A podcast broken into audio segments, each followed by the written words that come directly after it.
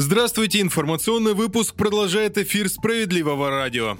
Сохранить выплаты по уходу за ребенком даже для работающих мам предложили в Министерстве труда. Речь о средствах, которые матери получают на детей до полутора лет. Сейчас, согласно Трудовому кодексу, страховое пособие остается лишь при условии, если родитель занят не полный день. Поправки позволяют сохранять такие выплаты за родителями, даже если человек, взявший отпуск по уходу за ребенком, досрочно вернулся к работе на полный день. Более того, в период этого отпуска можно будет трудоустраиваться и к другим работодателям. В результате, если мать вернется на работу, то отпуск прервется, но выплаты сохранятся.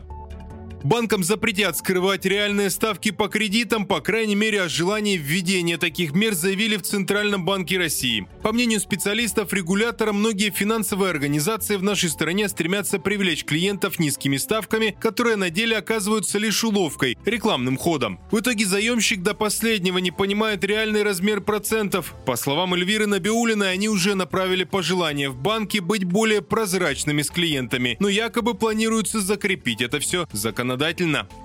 Уголовную ответственность за поджог травы и леса вне зависимости от суммы ущерба могут ввести в России. Соответствующий вопрос поручил рассмотреть правительству Владимир Путин. Сообщение опубликовано на сайте Кремля, и в нем говорится о том, что срок у Кабинета министров до 1 августа. Тогда должен быть готов доклад по этой теме. Сейчас, напомню, уголовное наказание за пал травы может грозить лишь в некоторых случаях. Например, если уничтожено чужое имущество или повреждены лесные насаждения на сумму превышающую 50 тысяч рублей.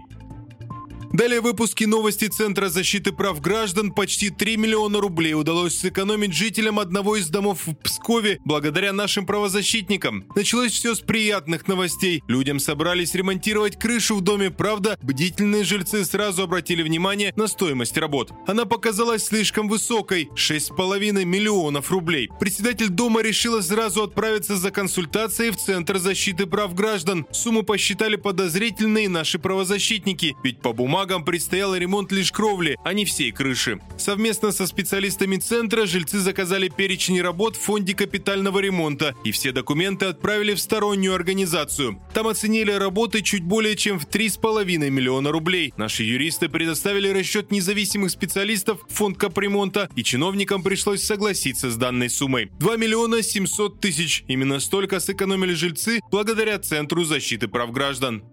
На этом пока все. С вами был Захар Письменных. Не переключайтесь.